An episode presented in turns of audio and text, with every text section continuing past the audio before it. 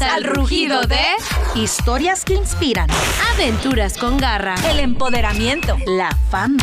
el emprendimiento. Y más. Esto es Leonas en Tacones. ¿Qué tal, queridos leones y leonas? Bienvenidos a un episodio más de Leonas en Tacones. En Tacones. Y vaya que estamos emocionadas, nerviosas. Ay, yo no sé qué va a pasar. Yo le traía muchas ganas a esta entrevista, muchas ganas a este episodio, porque la verdad es que el invitado de hoy es un león que ha sacado la garra por años y años en la música y a lo largo de su trayectoria hemos aprendido mucho de él, aparte de que nos ha agasajado con su música. Pero bueno, es un agasajo tenerlo, porque aparte, Helen, a ti te tocó hace algunos meses abrirle un show, que yo creo que tú estabas extasiada, una loca leona ahí, porque se te dio esa oportunidad de abrirle un show a nuestro invitado de hoy. ¿Cómo estás, Helen? Así es, bien contenta, Mineris, definitivamente eh, muy, muy contenta, súper agradecida. Ese tipo de detalles nunca se me olvidan porque aparte ya se sabe que esta industria es muy difícil, eh, doblemente para las mujeres, no es secreto, pero este tipo de actos son exactamente lo que conllevan ahora sí que compasión con nosotras, pero también una, eh, dan a entender una igual, que hay una igualdad entre sí. Así que yo le tengo mucho agradecimiento y mucho cariño. Definitivamente, ti paso súper talentazo, nuestro queridísimo, este, y súper león, Jorge Medina. Jorge Medina. Jorgito. Bienvenido, ¡Yay! amigo, a las Tacones. Oigan, ¿Cómo estás? es que, es que bien, es que haz de cuenta que yo estaba trabajando en la mañana, eh, eh, veo, eh, ha- habíamos hablado sobre, eh, te dije, no, llámale a Isaac, llámale, tú llámale a Isaac y ya listo, ¿no? Este, yo tenía así como, y tengo todos los días, gracias a Dios, porque me encargo de que así sea. Eh, trabajo en, en que voy a Vallarta, que voy a Chiapas, que voy a, que voy a Los Ángeles, y, y- y- y- todas las ciudades vienen aquí a la casa. De repente estoy en la sala, de repente estoy en el jardín. Ahorita yo estoy un poquito más encerrado y les tocó la parte del estudio donde, donde guardo una serie de, de- de discos, cosas Una- que son... Wow. Una eh, gran colección. Sí, tengo, tengo trajes, tengo, tengo algunos trajes también de, de, de presentaciones que fueron especiales, pero de, de años. Hace años. Tengo Wow. por aquí, tengo por aquí un, este es un premio lo nuestro. Wow. Este es lo- único Qué que joya. conservo- Lo único que conservo de, de- de- de mis 20 años con, con- y un traje, y un traje. Entonces, eh, a mí me dijeron, ay, no, es que soy la entrevista. Y, y entonces yo bajo y agarré un café. Y dije yo, ¿con quién voy? Vas con Leones en Tacones. Me acababa de despertar, tengo que agilizarme. la. Dos, son dos mujeres, son dos mujeres. Y no, sabe- y no sé, que si falta Mayra, le mandamos un saludo a Mayra. Este, Ah, abracito, hoy, pero, pero bueno, ahora sí estoy listo y dispuesto. ¿Qué, qué, qué puedo platicar con dos mujeres? ¿Qué tanto nos podemos contar? Que hay mucho que contar. eh, de- de Mucho. Helen, o- Mucho. Y, y tengo anécdotas para, no sé, de aquí a las nueve de la noche, pero no tenemos ese tiempo. Así que vamos a Yo creo que tendríamos que hacer como episodio 10 de Jorge Sí. Medina, temporada. Una, una serie, una serie. Eh, ándale, ándale, estoy qué buena sí. eres.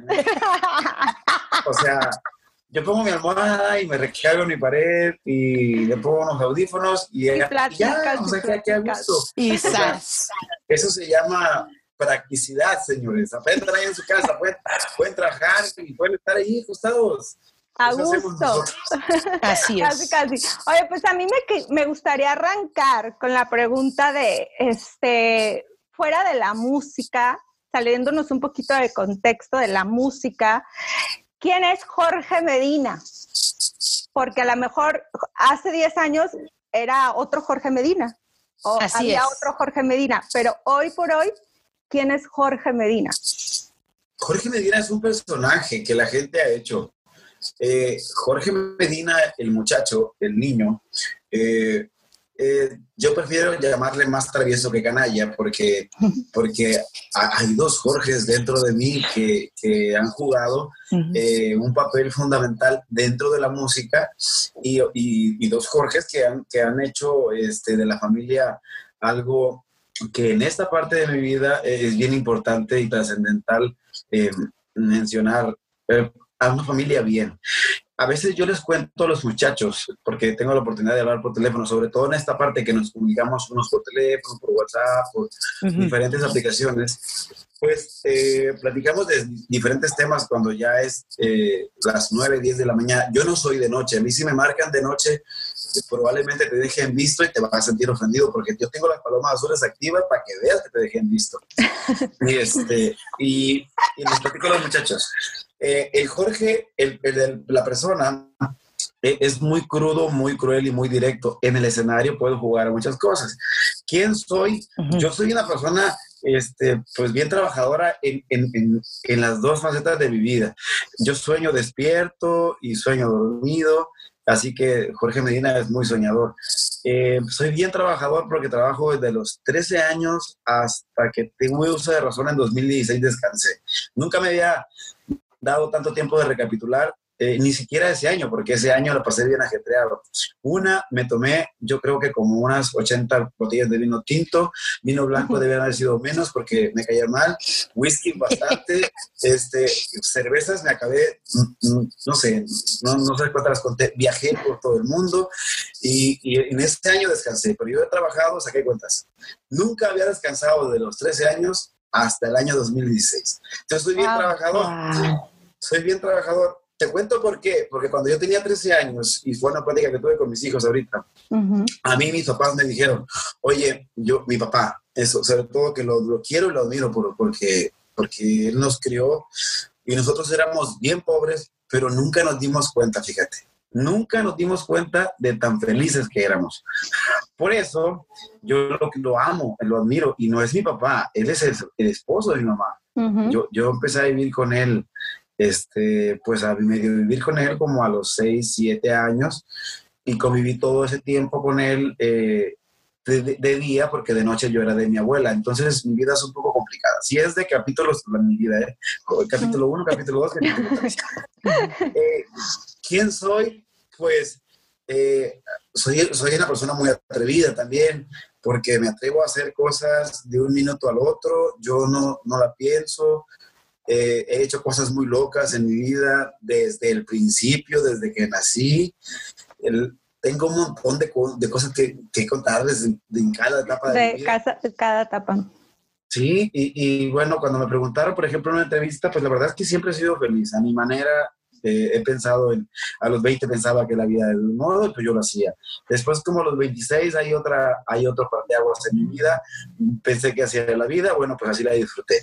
Después, como a los 30, tuve una etapa que fue muy, muy de crecimiento, de los 30 a los 40, creo que ha sido la parte más exitosa profesionalmente hablando, pero también familiarmente hablando, ¿no? Entonces, mi, mi, tranquilidad llegó en el 2000, un, noviembre de 2018, donde yo ya fui libre. Ahí llegó. como más estable, ¿no? No, no, es, es, es como cuando eh, la, la vez que la gente se burla de la gente que ve la Rosa de Guadalupe, ¿verdad? Claro. Algo así. Yo un día estaba ahí en el jardín, y cómo me encantaría que, que mi internet, que en México, gracias, gracias a, a, nuestra compañía que tenemos, no, no, no, yo no me quejo nunca, pero no llega al jardín ni wifi. Entonces, eh, está el jardín grande, pues, gracias a Dios. Entonces, un día entendí que tenía que soltar más cosas. Ese día la solté y un día y lo compartí en, una terapia y, le dije a mi esposa que hoy, hoy había llegado el día en que estaba tranquilo, después de mucho tiempo. Eh, sucede, han sucedido un chorro de cosas, pero ya pregúntame tú porque yo me puedo soltar como hilo de media. No, súper bien, súper bien. Oye, Jorge. de hecho, dime. perdón, perdón. No, no, adelante. Bueno, eh, siguiendo ahora sí que lo que nos decías de tu, de tu jardín, ¿eres una persona que meditas? Em, escuché que mencionaste algo de, de- de terapias y, Oh. y me imagino, o, o quisiera preguntar, si eres una persona que te gusta este, meditar, ¿eres espiritual? Es que solo a través de la oración y la meditación vas a poder tener un contacto consciente con Dios. Cada quien cree en lo que quiere y, este, y yo respeto mucho todas las religiones. Yo antes, los domingos, mi, mi mamá me hizo a mí este, crear ese concepto de que si me toca el testigo de Jehová, me quita el tiempo. Y la verdad es que no, que no, estoy, haciendo, no estoy haciendo nada. Entonces, eh, cabrón a mi mamá, ¿no? Pero, este, ay, ahí vienen estos, porque mi mamá, pues, es como católica, pero no más, por decir.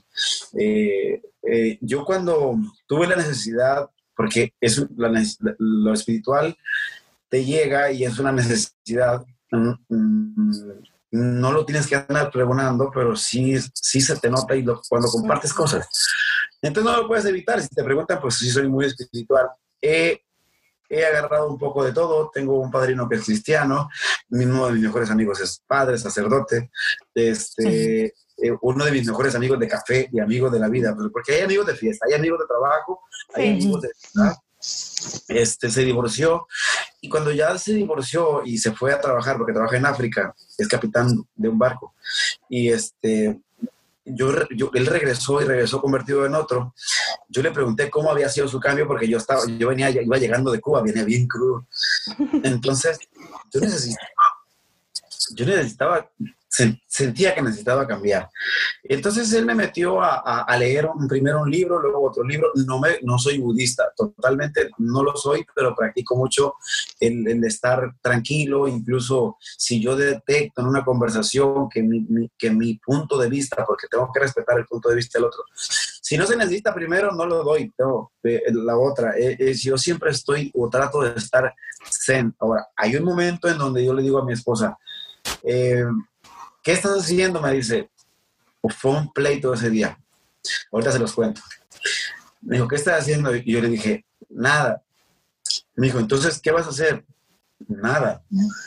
Pero ¿por qué te pones todas las mañanas? Y es que yo tengo mis rituales. Yo me levanto, hago un café, leo una reflexión que tengo, este, estoy suscrito a algunas páginas. Si se me antoja el libro, el libro. Se me antoja la página, la página.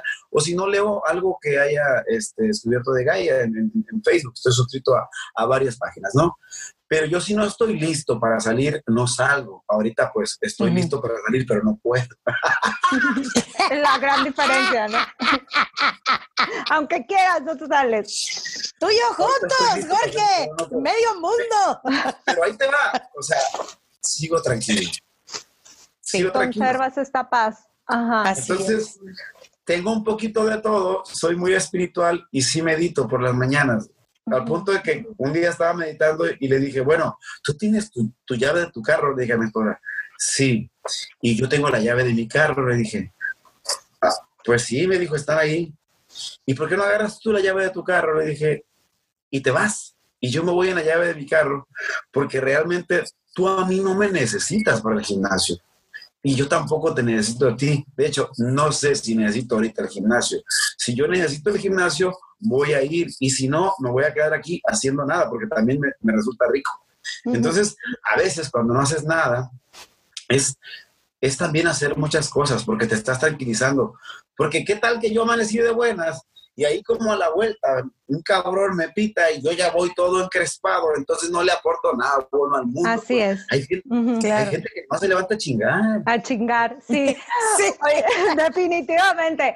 Jorge, tú hablas ahorita de las maneras como encontraste esa paz de alguna manera y el equilibrio en tu vida, este, pero hubo mucho tiempo donde no lo tuviste. Quizás a lo mejor, este, ahorita que comentabas que empezaste a trabajar a los 13 años, un niño a esa edad en lo que piensa todavía es en andar de- jugando y con los amigos, las noviecitas, tal vez pero lo menos que piensas en trabajar, o sea, porque yo po- me pongo a pensar a lo mejor en mi hijo que tiene 10 y digo, pues no, él tiene que estudiar.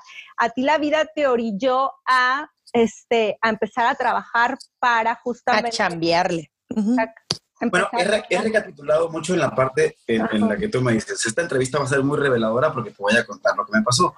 Yo sí trabajé mucho porque encontré un trabajo en suerte que había trabajo en el campo y había diferentes tra- trabajé con cocaína, trabajé con pirules, hace poquito me acordé, cuando fuimos a sembrar a, no sé, es como subir un, un cerro que está en Burbank, así, pero yo sembré así todo de así hacia arriba.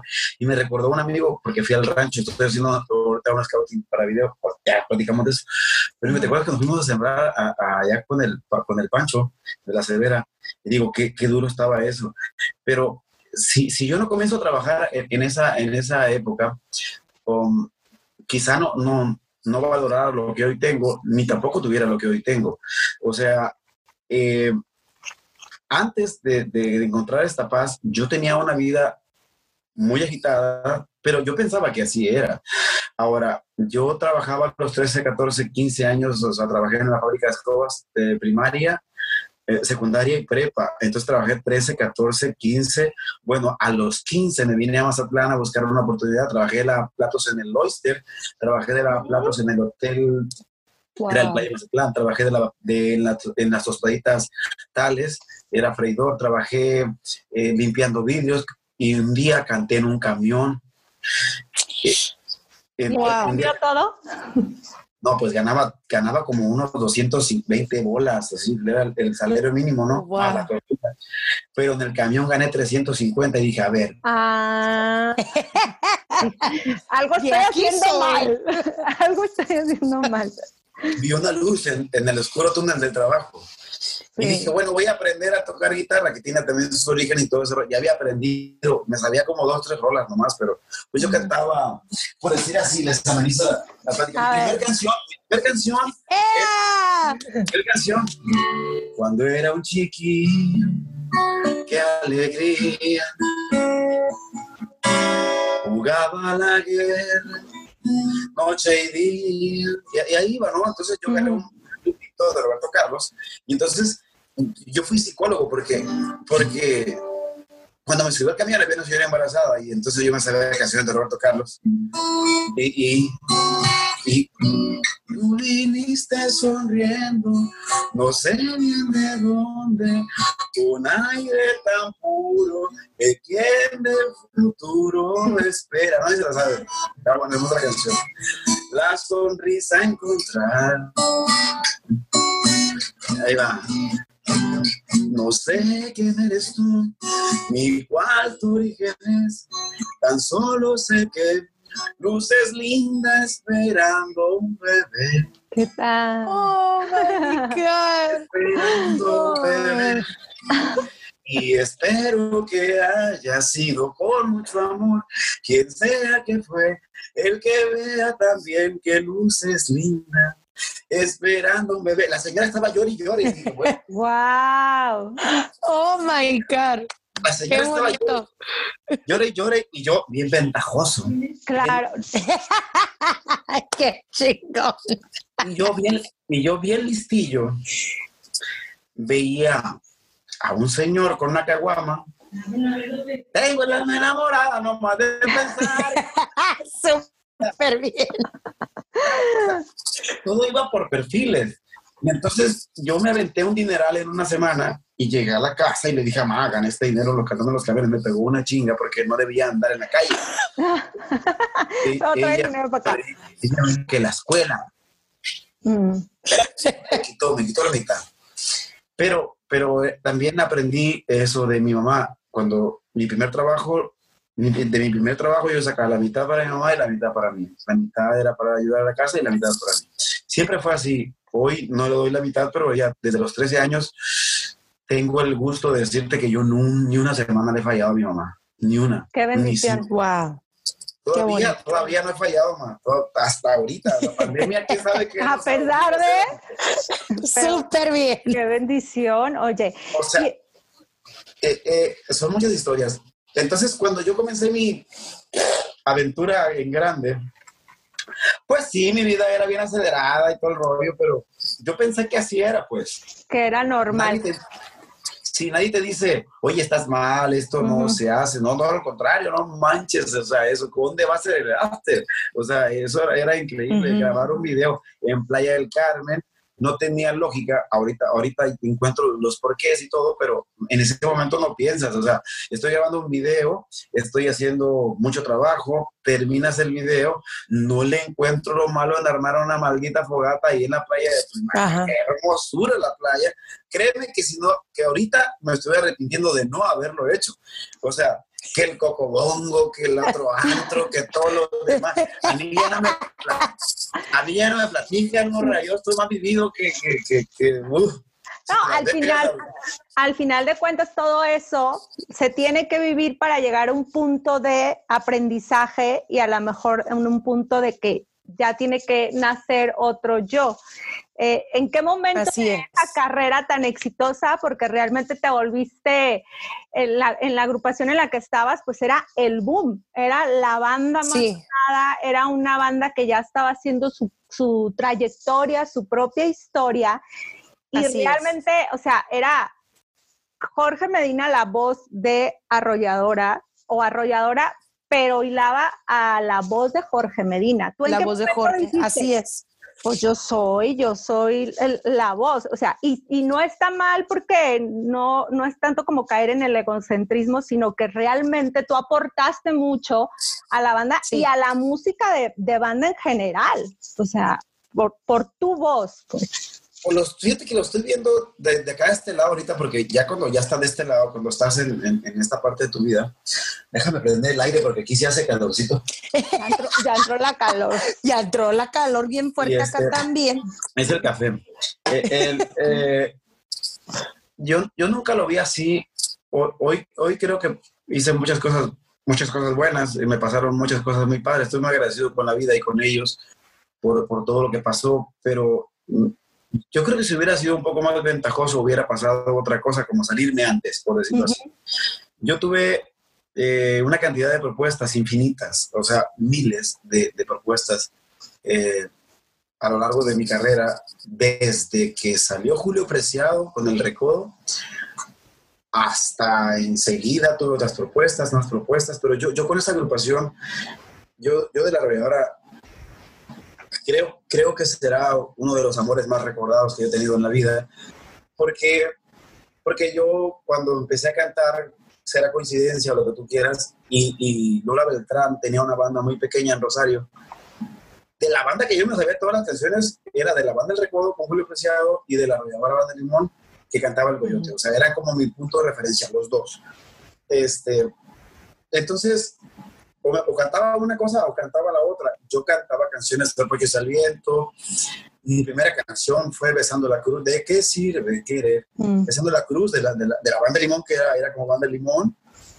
Y, este, y, y, estaba, funciona, estaba en radio cuando yo empecé a cantar en el 96 muy fuerte una canción que se llama Repollos al Viento, que grabó con banda con el Coyote, e incluso fueron a Estados Unidos. Yo estaba morrillo, Helen, estabas morrilla, todos estábamos morrillos pero la banda ya, ya, yo no sabía que ya tenía todo ese, como, sí, sí, a mí me gustaba, vaya, pero no sabía que tenía todo ese arrastre eh, en, la región e incluso Guadalajara, ¿no? cuando, yo entré en la banda ya estaba, ya fuimos a los seis días a Guadalajara. Pasó mucho tiempo y, y, y pasaron 20 años que ni me cuenta me di. Y hoy que, que recapitulo todos esos 20 años, pues mira, yo por mi parte yo dejé todo en el suelo. Yo dejé incluso a mi familia de lado por hacer que la banda creciera, pero no por, por crecer yo. Era como Messi metiendo goles, pero porque amaba al Barcelona.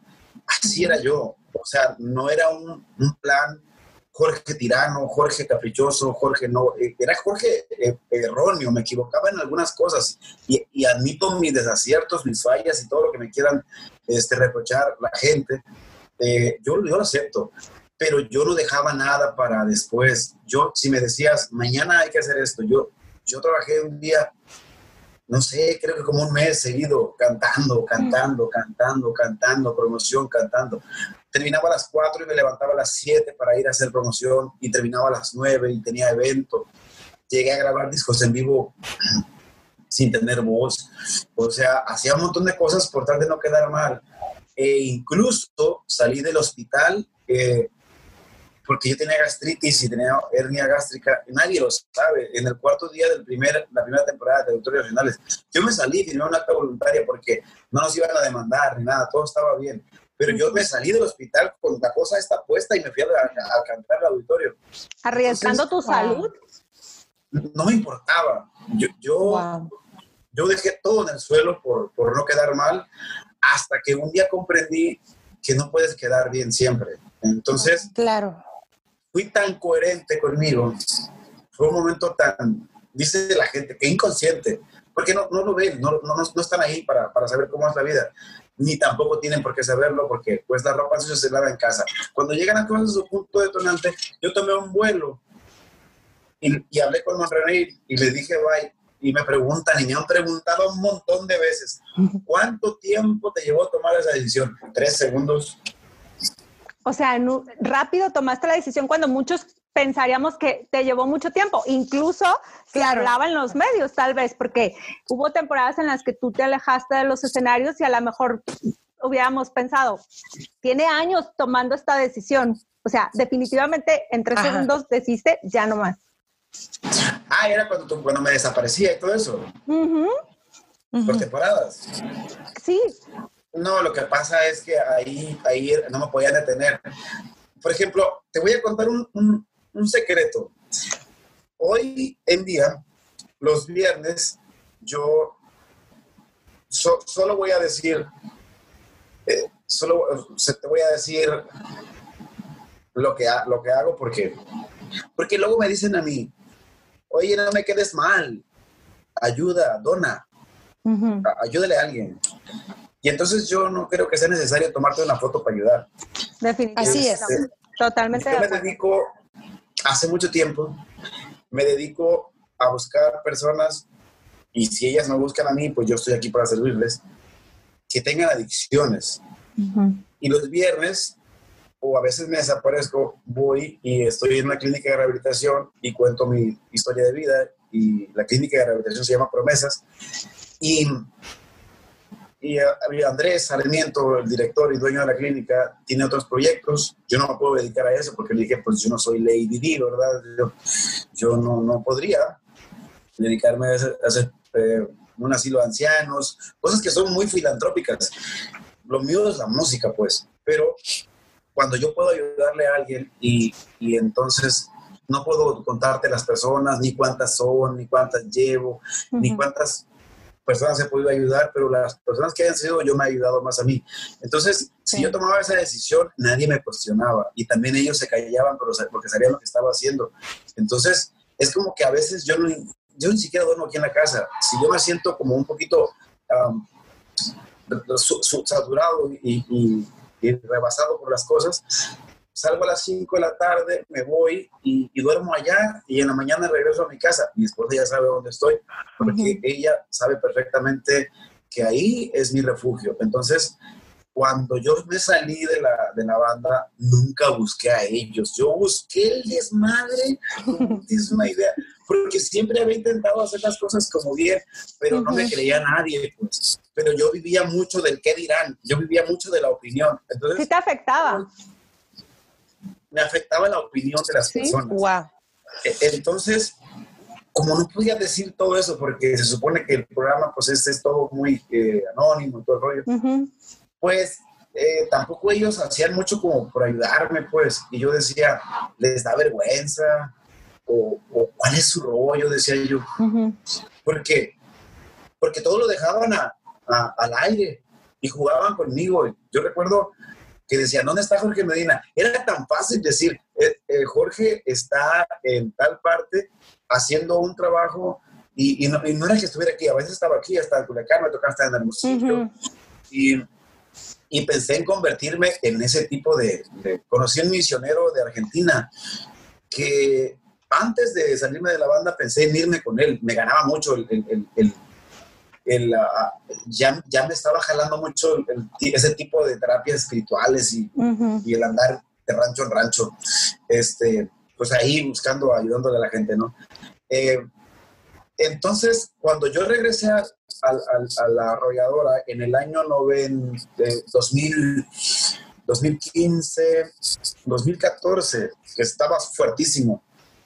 2015, o sea, ahí había cosas que yo no podía controlar y ni tampoco las quería controlar, pero hubiera querido que cambiaran, pues, para que para que yo pudiera estar como quieto y en paz, porque en lugar de alimentarme, a mí me, me destruían, la verdad. Luego dicen que soy bien mujeriego y pues la verdad, con batallas puedo con la mía, o sea, con puedo con mi esposa, como pasar aguantando otro tipo de gente. O sea, yo llegué a ser el Jorge, fíjate, no soy ni guapo, imagínate que lo fuera, pues fuera el diablo. Imagínate. lo amé. Más todavía. Lo amé. Pues, imagínate que yo estuviera guapo, pues fuera el diablo. O sea, yo no podía comer con la Juana, yo no podía comer con la Isabel, no podía cenar con la, con la, con, con no podía porque, porque yo andaba con todas, pues, y no era cierto. Y- Claro. Y ahora, este, para que, para que, para que, para que sea más impactante la entrevista, no voy a decir el nombre de la persona, pero qué desagradable es, qué desagradable fue para mí un día que, que me dijeron en la oficina, en una junta, oye, va a salir el disco, ¿qué escándalo nos- nos vas a regalar? Wow. Puta, dije yo, entonces ustedes están vendiendo la imagen esa. O sea, yo, no- yo no lo estaba haciendo. O sea, entonces us- ustedes están vendiendo la imagen esa Claro. yo me salí de la junta. Y no, Ujú. y no porque, no te lo cuento porque me sienta indignado ahorita. Me sentí indignado en aquella el parte. En tu momento. momento. Sí. Utilizado de alguna manera y no respaldado. Claro. Ajá, entonces, ¿cómo que qué, es- qué escándalo te voy a regalar? No supe si era carrilla o no supe si era en serio. El chiste es que todo empezó a ser muy incómodo. Es como cuando empiezas Ujú. a tener como las pichis, las, las pichis chinches aquí en las patas. y- o sea, ya estás cantando con la fuerza, llegaba cinco minutos antes, todo era ahí adentro eh, un poco extraño. Yo me empezaba Sí, claro. a sentir fuera, fuera de tono, fuera, de, fuera del grupo. De- llegó como el momento en sentirse una relación tóxica. Este, músico, banda, elementos, este, cabezas de la banda, que Ajá. Me ordena, a mí me ordenaron apartarme de todos. A mí me dijeron Wow. que yo, pero sí me lo, me lo dijeron. A ver, tú eres aparte. La arrolladora somos tres, somos tres, yo, tú y fulano, nadie más. wow, Entonces, yo no pensaba Wow. que fuera así. Y ujú. dije, ¿por qué? Pero ¿y los demás qué? Los demás son fichas. Entonces, ¿has leído la fábula del caballo muerto? no, No. a ver, Bueno, están en Google, búsquenla. la voy a buscar. Para, para no enredar a la gente con este tipo de pláticas, yo no podía trabajar en un caballo muerto. Eh, Wow. porque ellos, eh, de- yo, yo decía, oye, te invito para que escuches el nuevo sencillo de Calibre 50 de mi amigo Eden Muñoz, y, me decían, borra ese tweet. Digo, ¿por qué? Es mi amigo. No, es competencia. No, no es. Es mi amigo. Y entonces, ah, mira, acaba de salir lo nuevo de la banda Carnaval y son mis amigos. Ujú. Claro. Entonces, quita eso. Entonces se va la banda MS y hubo un Mm. desajuste ahí. Y pues, pues no lo voy a sacar a flote, pero qué borrachera nos poníamos yo, el Checo y el, y el, y el, y Elías y Javierín fue mi compañero de mi primera banda en Rosario. O sea, Celebraron. yo no- a ver, a ver, no te, a ver, Helen, no te juntes con la Neri porque ella le va el pan. ¿Y tú le vas a- Luego, no, Así es, también me llegó a pasar, sí, es muy común que te digan, a ver, Helen, hay un espacio para las viejas en este medio. Ese espacio lo tienes que ocupar tú. Así es que que chingue su madre fulana y sutana y perengana y, y el caballo en el que vinieron. Así. O sea, entiendo perfectamente bien lo que nos estás diciendo porque también lo viví hasta que me volví independiente y dije, bueno, o sea, la verdad, pa- tal parece que, o sea, sí puedo tener amigas dentro de este medio, sí puedo tener amigas cantantes y no hay pedo. nos podemos apoyar, nos podemos platicar nuestras penas, nuestras alegrías, sin, sin sentir ese, ese, no, es que no puedo porque eres mi competencia. O sea, sí, sí, sí se puede. Pero hay mentalidades encima de uno que, que, que, están constantemente queriendo meterte esa ideología como concreto así en, en, en la mente. Exacto. Entonces tú estás, pues tú estás en un ambiente que, que no le llamaría yo tóxico, sino eh, es, es como la pareja celosa que tienes, pues. Inseguridad. La inseguridad. Es que esta banda viene detrás de nosotros y venía bien fuerte. Pues va bien, haciendo un trabajo bien, tiene una relación, unas relaciones públicas excelentes. Este, ahorita en este momento y hasta la fecha y antes de la pandemia nos demostraron que se podían hacer las cosas diferentes. Tú, tú tuviste oportunidad de ir a Japón, tuviste oportunidad de estar en Argentina, tuviste la oportunidad de estar en Australia, tuviste la oportunidad de estar en miles de lugares, pero no quisiste porque me dijeron que no había más nivel. Yo tenía ganas de ir a Europa. Entonces, eh, dijeron, no, no hay más. Nadie va a Europa y viene, viene y vale más aquí. O sea, entonces era como que eh, quería grabar con Jenny Rivera, tampoco. No se puede. O sea, todo era no, a todo. Eh, era con Alejandra Guzmán, íbamos a, a, grabar, que fue moderato al final, este, pero ¿qué importancia le vas a dar a esta banda? Porque esta banda es muy importante. Claro que es importante la banda, pero era el concepto de Alejandra, eras un invitado, aceptabas o no, pero no la hagas tanto de pedo, pues. O sea, entonces, wow, voy a trabajar con Alejandra Guzmán. No, bueno, que siempre no. Entonces, eh, ahí es donde yo me voy. O sea, toda la gente decía que el egocéntrico era yo, pero no sabían. El trasfondo y el contexto. El, ego, el, ego, viene de, de, otras, de otros, otros, otras ideas. Otras cabezas, sí. Donde gira más el negocio que, que, el corazón, porque al final yo soy ahorita empresario, entiendo una parte. Hoy entiendo una parte, pero sigo sin entender. Porque, por ejemplo, yo, yo acabo de producir un disco y, y, le pregunto, hey, ¿cómo la ves? Le pregunté a Eden. Y entonces Eden me da una crítica que, que, es constructiva. Yo me pongo de pecho para que me lo diga. Entonces hago un segundo disco en donde ya soy el productor y le digo a, a Luciano, a Eden, le digo a fulano y, le, y entonces yo corro con, con, con, las personas que son, que creo que son más inteligentes que yo y que creo que son personas que hay que seguir porque son uh -huh. grandes letras, grandes productores, gente que, que es lista y, y entonces yo so, solo soy un cantante, pero quiero ser productor. Y entonces me dice, ¿quieres hacer un disco? Yo le digo, pues, digo yo sí, y pues ni puta idea de cómo hacer el disco, pero entonces eh, es como cuando tienes un montón de valor, pues, si te ofrecen un trabajo y tú no lo sabes hacer, tú di que sí y lo googleas, por favor. Pero, ¿Cómo pero, se hace? Pero no lo dejes, no dejes la oportunidad. O te rodeas. Ya, disco, ya, soy, ya soy un poquito más yo. Y este, y entonces me voltean a ver y me dicen, un día era, algo era el recodo aquí. Y, y, nunca hubiera esperado una felicitación de una persona como esa, porque ni para qué mencionarlo. Uh -huh. Me dijo, felicidades por lo que acabas de hacer. Y yo le dije, ¿de qué? A tu disco. Está padre lo del mariachi, está padre esto, está padre el otro. Uh -huh. Dije, gracias, ¿no? Son cosas que aprendí ahí. Pero, finalmente, separar el concepto arrolladora y Jorge Medina va a ser muy difícil en toda la historia de muchas personas. Pero todo lo que aprendí lo aprendí ahí. Lo único que vengo a hacer es tratar de mejorar un poquito las personas, ¿no? Claro. Porque no puedes estar en este negocio, no puedes estar en este negocio tomando todas las cosas personales. Y uh -huh. definitivamente llegas a una edad en donde te alcanza la madurez emocional y dices tú, volteas a ver y dices, ¿realmente tengo que ver todo como una competencia? ¿realmente esto es una carrera de caballos? Sucedió lo de la pandemia. Este, y, y me agarró súper bien parado. Me agarró. Y me pesa porque tenía un montón de trabajo. Sí. Tú no sabes la impotencia que siento de no poderle ayudar a todo el mundo porque no puedo. Sencillamente Ajá. no puedo. Claro. Eh, pero cada quien está perdiendo porque no hay nadie que esté ganando en este proceso. Uh -huh. Nada, absolutamente. Una persona en este mundo no está ganando nada salvo las farmacéuticas a lo mejor.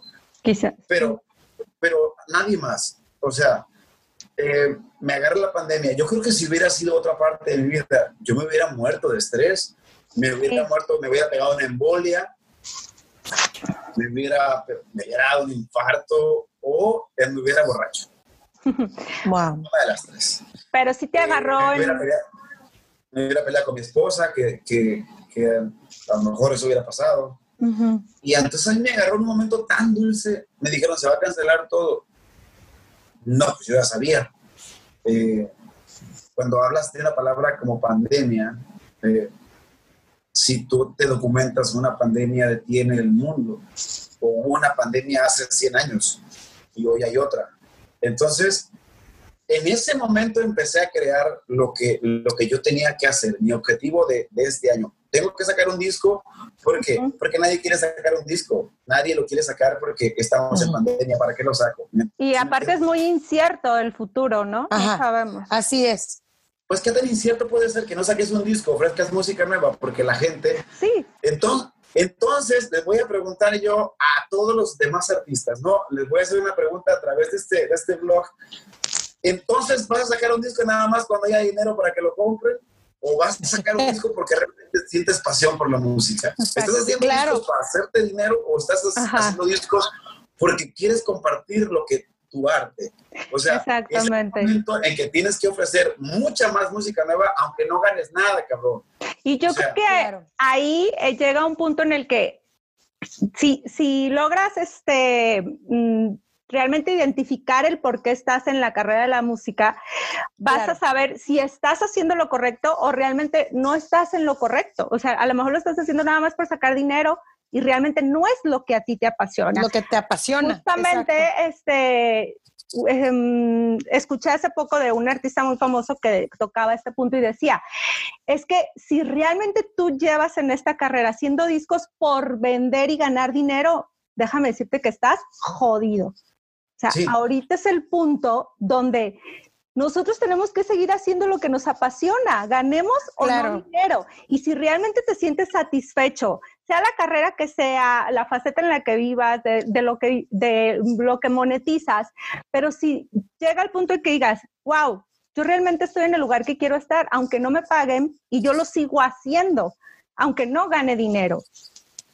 ¿Sabes? Yo, yo fui a una gira en, en, en Dallas, en Austin, en Houston, la, la última, la primera, la primera gira de Estados Unidos, y me fue bien mal. Este, pero después estaba poniendo todo como bien y, y de repente habíamos cerrado una gira que estaba muy padre. De hecho, todavía lo estamos, este, lo estamos trabajando para 2021 con Ujú. es un concepto diferente y estamos hablando con, con Jimmy Humilde, pero eso es un concepto, es una, Ujú. como un mes. Este, y otro concepto es eh, tipo Jorge Medina, Conjunto Primavera, eh, otros paquetes, dependiendo la zona.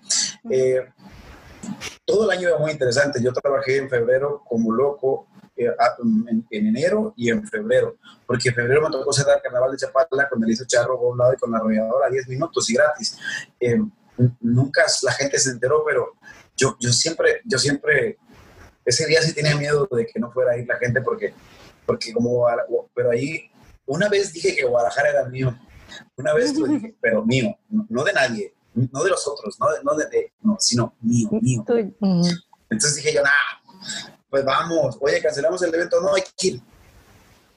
Pero, pues es, es que es gratis, no importa, pues yo, yo, yo voy a ir. Ese día nadie se enteró y, y yo sentí como, sentí como feito en mi corazón, pues, que, que, pues así es, el gobierno paga unos, unos, unos eventos y otros eventos, pues te los, te los tú. Y cuando me dijeron, ya llega, ya eso está bien lleno, yo, yo me acuerdo, ya llega, pues si no, te, no me he bajado del avión, veníamos de Chiapas. Y sentí que iba a ser un año bien bueno y aparece todo esto. No le quita lo bueno. He escuchado comentarios ahorita en donde dice la gente, bueno, pues el 2020 ya se perdió. Hay una frase de, hay una frase que yo tengo que el otro día escribí, nomás una vez la he compartido, pero que luego la comparto varias veces hasta que despierte, que dice, nunca digas que ayunaste todo el día si todavía no son las 12 de la noche. O sea, eh, tienes que esperar y tienes que aprender a esperar. Y, y, las personas que emprenden con todas las garantías del mundo no son más valientes que las que, las que emprenden sin ninguna garantía. O sea, me la pusieron a, mí así en la mesa, me la pusieron, sin albur, me la pusieron de este tamaño. Tal cual. si, quieres sacar disco, sácalo. Porque, porque las disqueras así son. Entonces, pero si no, no hay problema, ¿eh? ¿eh? el año que entra, porque ya que todo se reanude. Y entonces, yo nunca, desde que, desde que llegué a la casa, he dejado de trabajar haciendo blogs, radio, eh, programas de televisión. Anoche grabé una cápsula para, de, gimnasio, grabé para YouTube, grabo otro, otra cosa. Eh, voy a grabar mi video con drones y con un camarógrafo, una sola cámara en mi rancho. Eh, me pasó algo muy padre este fin de semana, que lo voy a repetir el próximo fin de semana y voy a grabar todo eso, porque un familiar mío vende pollos asados. Y entonces eh, me pidió permiso de asarlos en mi patio, ahí, ahí, en el patio es bien grande el rancho, y pues ahí hay un asador grande. Y entonces yo le dije sí, entonces yo, yo soy Uber, Uber Eat, eh, este, bueno, el sábado y el domingo, el sábado y el domingo, yo no puedo ver, esa persona trabaja para mí, pero ese es su negocio donde lleva comida a domicilio. Y, le dije, ¿me das permiso de, de trabajar? Pues sí, el sábado y el domingo. Y entonces yo empecé a llevar pollos a, personas. Oh eh, a personas que eran clientes especiales, que eran muy enojones. Y también aproveché, porque sé que algunas personas no pueden comprar pollos. Y entonces, pues ahí te va el pollo, ¿no? Eh, eh, pero yo soy el que prendo el fuego y, y, cambio el carbón y todo el rollo. Al, revés, al revés la situación. Eh, y ahí, eh, mientras estaba pasando la carne y los pollos, este fin de semana voy a hacer un video, pero voy a grabar todo. Voy a grabar todo, el proceso. Súper bien. Con, todo y todo. Y, y, voy a sacar una canción del 26 de junio que se llama Persona Tóxica. Y se llama Persona Tóxica, mi primer corte de, este disco. El disco se llama Tres Vidas, el primer corte de plataforma se llama Persona Tóxica. Entonces, hay personas, me di cuenta, por, me di cuenta porque lo veo en los ojos de la gente. Ahorita a mí no me importa lo que diga la gente. O sea, sí me importa, ¿cómo te diré? ¿Cómo te diré?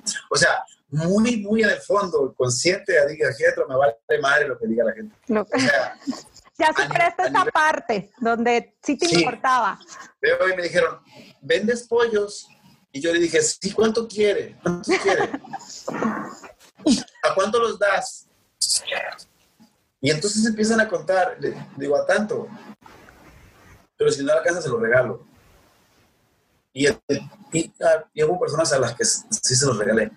Y digo, no te preocupes, llévatelo, llévate el pollo. Entonces, encontré una oportunidad una de, ayudar a la gente de mi pueblo. Pero ahí veo. bueno, que lo detectaste. Ahí veo quién llega y no le alcanza. Y no es como si voy a ayudar a todos los necesitados, van a llegar como, como mil gentes y no sabes realmente sí, claro. quién necesita, o quién necesita. Real. Ajá. Entonces, vi cosas y vi caras en donde se les hace extraño y me dijeron, ¿estás trabajando? Sí, trabajo para Carlos. Y me dijeron, ¿tú trabajas para Carlos? Eh, lo que pasa es que no tengo nada que hacer y, quiero hacer algo. Y el último pollo, el, el domingo, la clienta era bien especial. Lo pidió por teléfono, lo pidió por teléfono y yo escuché, dijo, mira, quiero un pollo, eh, pero no lo quiero ni tan doradito, ni lo quiero que esté ni tan crudo. Y no lo quiero ni que la piel esté tan así, ni que esté así.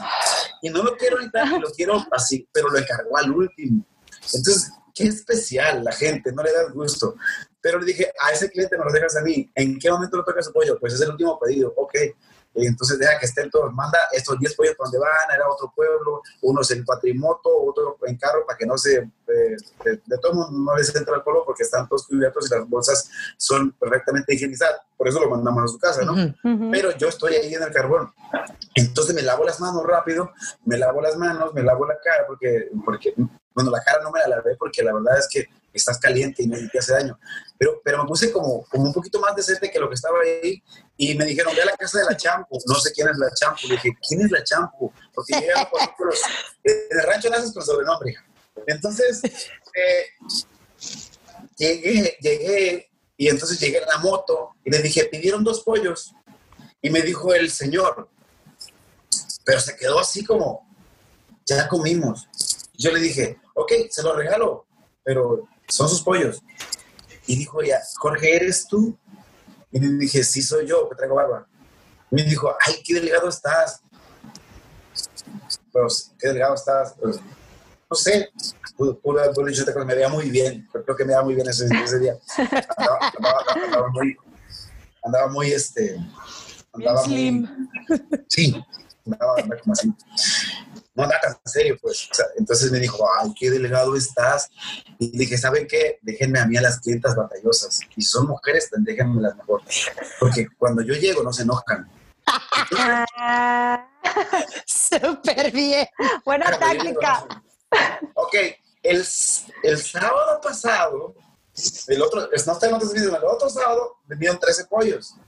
Este sábado que yo intervine en ese rollo, vendimos 84 pollos y 40 kilos de carne. Subieron Entonces, las ventas. Subieron las ventas. Porque Jorge Medina entrega los pollos. Pero ahí, en ese trabajo, me di cuenta de los prejuicios que tiene la gente, porque como sí. tú eres el cantante, eh, no puedes estar haciendo ¿Cómo? eso. No puedes estar haciendo esto. Exactamente. Exacto. Oye, no puedes estar haciendo eso. a raíz de A- esto, a- a- te, te dije yo que me valía madre, ¿verdad? A nivel, Claro. en- dentro de lo más profundo de mi interior, a mí me vale, me importa madre lo que digan. A nivel marketing, reviso mis redes y veo, bueno, sí me importa porque tú consumes mi producto y, y Claro. veo que, que puedo mejorar, pero nada más. Entonces me di cuenta que en el pueblo existe mucha gente prejuiciosa y entonces de ahí vino la idea de hacer el video ahí. ah, y lo del sencillo de la mujer tóxica. No, de hecho, hasta, la- hasta el tema, porque hay novias que inventan el trabajo de su novio. Ah, pues, Dicen también. que es gerente de un bar, aunque sea el mesero, Exactamente. porque les da vergüenza. Los prejuicios. Claro. claro. Claro. Adopté la idea, no, no va a ser precisamente que yo venda pollos, simplemente quiero grabar todo el proceso. Ujú. Después, claro. yo tengo arroyos, tengo, bueno, por mi- las tierras donde están mis vacas pasa un arroyo. Y esos arroyos, yo he ido a bañarme y todavía me baño, están las aguas azules, puedes nadar encuerado, se usa sin ropa, bichi, como dijimos aquí en Sinaloa. Ay, ay, ay. Este, entonces, ya tengo un grupo de amigos que, que ellos están allá, es, es- es en la sierra, y son tres. Eh, ellos están siempre con nosotros, aunque sea a la distancia, pero siempre están y pueden entrar en, la- en el, en el rancho. Porque en el rancho yo veo gente allá yo veo gente a aquel lado. Allá no, eh, quiero decirle a la gente, en mi pueblo está la entrada bloqueada. Yo puedo entrar y no es que sea el dueño, sino que es que no dejan entrar a gente de afuera, gente extraña porque cuidan Wow. Entonces, la gente juega voleibol, es un mundo alterno. Y un día lo tuiteé, en un mundo alterno, mis sobrinos están corriendo por la calle y cuidan tanto esa parte. Entonces, ya ahorita yo seguro de que las cosas las puedo hacer, más no tan seguro, pero puedo estar como en la sierra, porque el rancho está a 8 kilómetros de la civilización. Eh, vamos a grabar un video en donde yo estoy haciendo las cosas, me van a grabar solamente a mí, hago una parte musical, pero está arriba de unas piedras, hay unas aguas termales, hay un arroyo, puedo hacer miles de cosas y yo buscando otro pinche país, hombre. No, Sí, ahí-. Puedes hacer un montón. Oh. Sí, súper bien. No, y aparte que te estás dando el tiempo, ¿no? Definitivamente esta pandemia te ha dado la oportunidad de aprenderte muchas, aprender muchas cosas e involucrarte todavía aún más este, en todo lo que es tu carrera musical, porque Sí, así sobre es. la marcha tienes la gira, tienes la promoción y dices, aquí donde caiga, ah, voy la próxima semana, no sé, a Chicago, bueno, allá hacemos el video. Sí, No, ahorita, ahorita no, como de chingadera no lo estoy haciendo aquí en el estudio. Ajá, pero te ha dado la oportunidad de, de involucrarte más y aprender muchas cosas más, la pandemia. Este es la- Ayer, ayer era una cosa que antes tenía, o, o, o si lo sigo teniendo, pero ahorita no puedo, eh, Global Publicidad, que es el Gerardo Mantecón, que Ujú. me hace los videos. Claro. hace. Desde Confesión, ya te perdí la fe y yo trabajo con él. Entonces, eh, ahorita, por las circunstancias, y, y lo hemos hablado él y yo, yo no me dedico a producir videos, yo no soy productor de videos, ni siquiera era productor de discos, estoy aprendiendo a producir mis discos. Déjame, te pongo un poquito antes de, antes de que otra cosa suceda, para hacerles un regalo, un regalo bello. que a mí se me hace bello. Este, eh, un poquito de, de mi música nueva y espero que les guste. Esta canción son 15 segundos. Este, ahí está.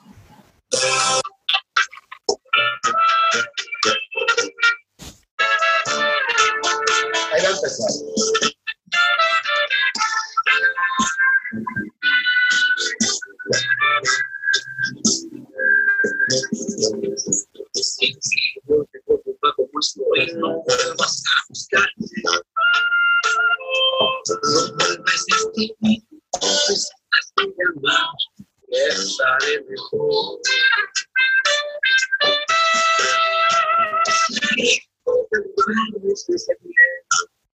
Estás Pretendo aparentar que estoy al cien, que estoy fatal. De ti no quiero ni los buenos días. Después de que no sabías. Te llamas del centro de México. Es pena que no tienes corazón. Eres una persona Ay, ay, ay. Oye, suena bastante bien. Oh, Daikar. Suena Ahora sí. a Jorge Medina, Ahora sí. a la esencia de, de Jorge Medina. No has perdido esa esencia.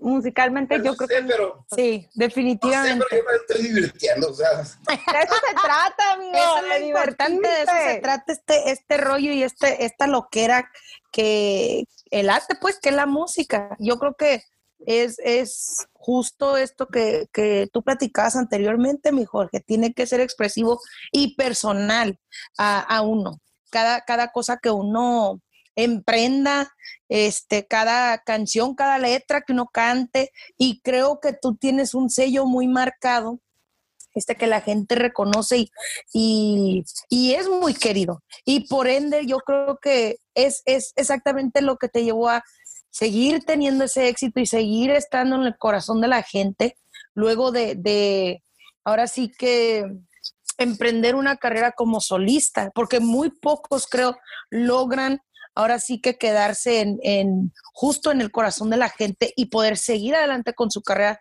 de la manera que tú lo has hecho. Bueno, me falta mucho trabajo, la verdad que me falta mucho trabajo.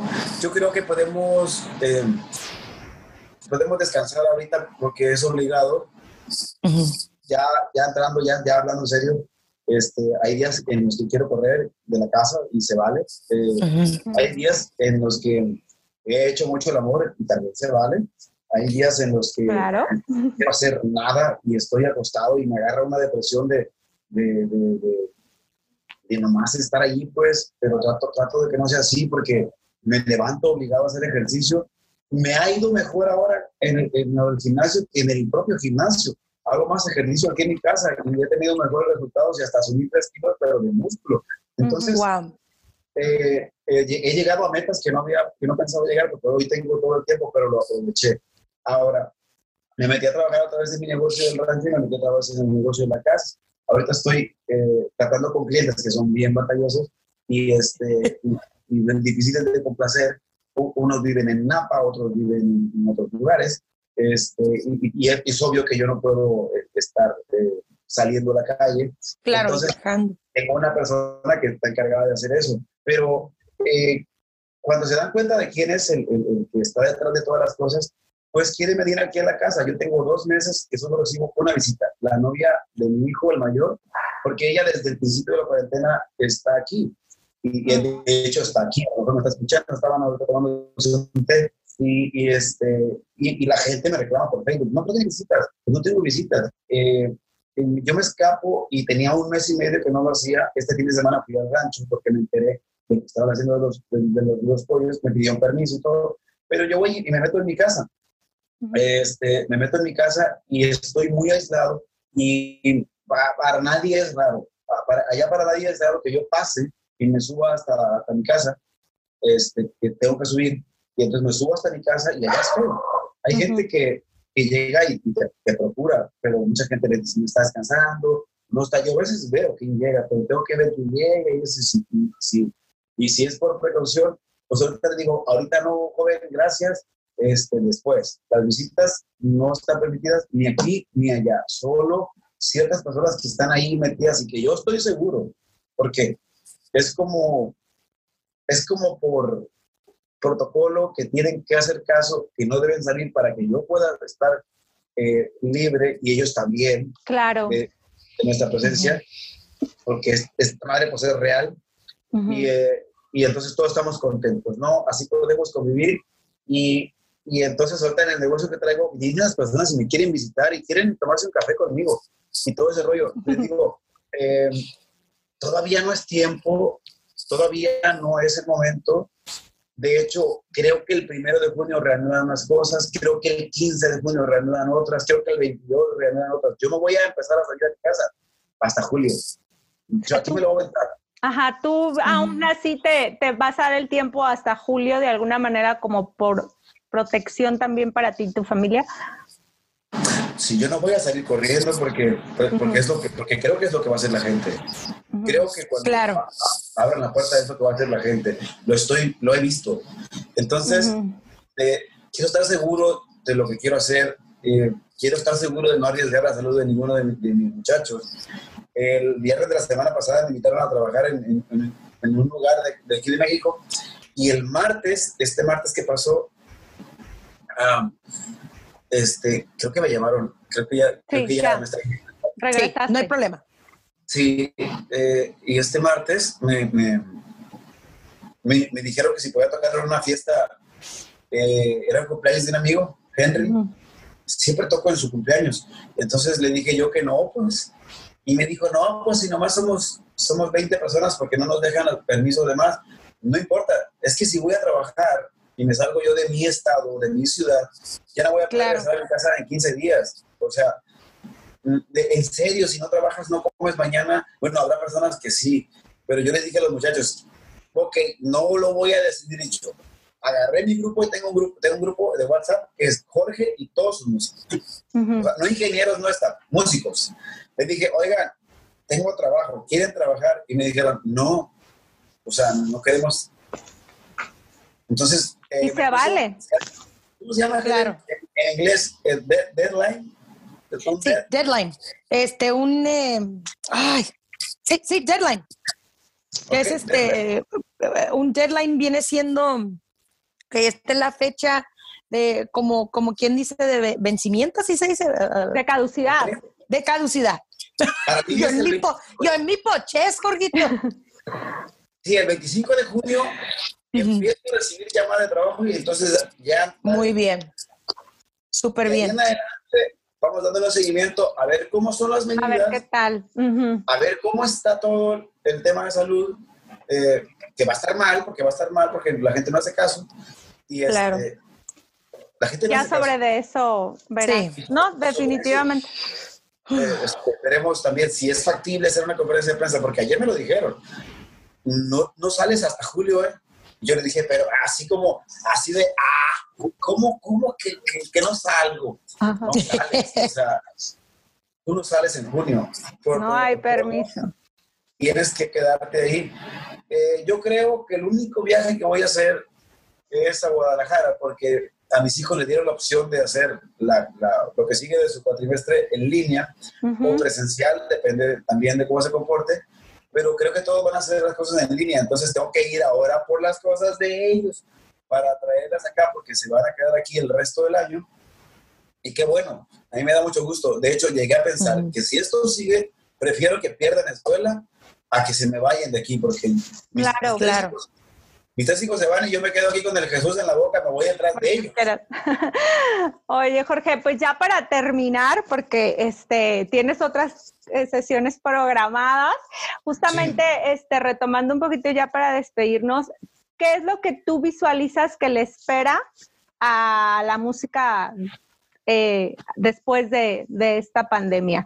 ¿Qué es lo que le espera y tal vez algunas ideas de cómo pudiera ser regresar a los escenarios. Ya lo vemos con Intocable, este, que va a ser los Drive Concert, este, conciertos en sus coches. ¿Tú qué? Sí, claro, virtuales. Espera. Es muy interesante lo de Intocable desde el momento en que lo vi, desde el momento en que lo leí, dije yo qué inteligentes porque los autocinemas eran, son algo del pasado, pero la verdad es que me parece una iniciativa increíble lo de ellos y, y, qué bueno que tienen el lugar perfecto para hacerlo. No en todos los lugares se puede hacer, ni en todos los lugares les gusta a la gente, pero ahorita, por ejemplo, yo creo que la gente se va a salir del carro, pero eh, ojalá que no lo hagan. Eh, yo creo que la gente no va a estar adentro del carro porque van a poner una antena de FM, una frecuencia para que tú escuches en vivo al artista a través de tu radio, pero dudo mucho que la gente quiera escuchar los radios. Se van a brincar el pocos y se van a claro. en el carro. O sea, eso va a pasar. Ahora, conciertos. Eh, tenemos que acostumbrarnos ahorita y hacernos a la idea de que probablemente haya algunas pruebas pilotos de conciertos. Si eran de van a ser de 300. Si eran de 1000, van a ser de 100. Si eran de 10.000, van a ser de 1000. Eh, olvídate, de Microsoft, olvídate de un, olvídate de un eh, eh olvídate del Telmex, olvídate todo el año del Auditorio Nacional, olvídate todo el tiempo masivo. Entonces, lo que puede regresar es muy pequeño. Todo lo que va a regresar es muy pequeño. El que se adapte a eso pequeño es quien va a sobrevivir. Yo tengo, este, tengo aquí y se va a pausar eh, algo, algo que, que, que, yo leí y, y, lo, y lo escribí en, en, en, un chat y le, y le dije a, a uno de mi equipo, ¿no? Este, le dije exactamente estas palabras. Me dijo, necesito ánimo. Le dije, va a salir más fortalecido de todo esto el que cuide su salud física y mental, el que se capacita y aprenda cosas nuevas, el que no tenga miedo pero que sea consciente y prudente, el que lea más libros y vea menos series, el que se reinvente y piense fuera de la caja. Ojo, hay que pensar fuera de la caja. No pienses adentro de tu casa. Tienes que pensar fuera de la caja. No podemos estar todo el tiempo aquí adentro, pero si eres consciente y si eres prudente, vas a poder hacer algo. Tienes que ser positivo, no te quejes y siempre tienes que estar entusiasmado, porque en el momento que tú pierdas el enfoque de lo que, de lo que tú eres y de lo que tú significas para la gente, y, que, y, que, digas, no, pues yo no voy a tocar en ese lugar porque no puedo tener 100 personas. Entonces, bye, dile adiós a lo que usted puede este 2020. Si tú no te das cuenta de eso, dile bye. No hay, no hay concierto. Palabras sabias, mi, mi Jorgito. Palabras sabias. Si tú piensas que eres muy grande para las cosas pequeñas, te advierto que eres muy pequeño para las cosas grandes. sí, el pequeño eres tú, efectivamente. Esta, pandemia no vino por casualidad. Definitivamente. Exacto. Totalmente de acuerdo contigo. Pues nos despedimos con eso, amigo. Un placer haber estado aquí contigo charlando.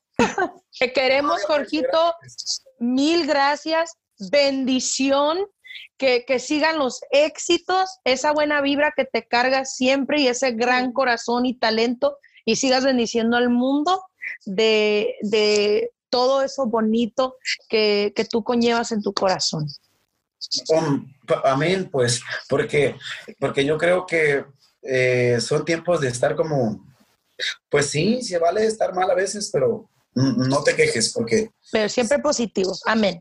Si tienes salud, si tienes salud, puedes producir algo, pero si estás enfermo, o muerto no haces nada. Entonces, quédense en su casa, cuídense mucho. Les mando un abrazo. Esto fue un, beso y nos vemos en, un episodio más de Leonas en Tacones. Gracias. ¡En Tacones! Leonas en Tacones.